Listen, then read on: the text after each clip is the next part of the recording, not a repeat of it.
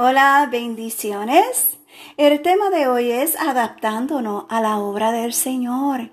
Y su palabra se encuentra en Primera de Samuel capítulo 13, versículo 20. Y su palabra nos dice, todos los de Israel descendían a los filisteos, cada cual a molar su reja, su asadón, su hacha o su sacho.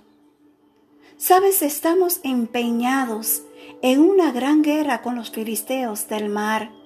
La predicación, la enseñanza, la oración, las dádivas, todo debe ser puesto en acción y los talentos que hemos considerado demasiado inferior para el culto divino deben ahora ser empleados. Pongamos hoy suficiente atención para afilar nuestros celos con la ayuda del Espíritu Santo. No temas, cristiano, Jesús está contigo. En todas tus ardientes pruebas su presencia es tu consuelo y tu seguridad. Él nunca dejará a uno que ha escogido para sí. No temas, que yo estoy contigo. Es la segura palabra de promesa a sus escogidos que están en el horno de la aflicción. Amén. Que Dios te bendiga y Dios te guarde.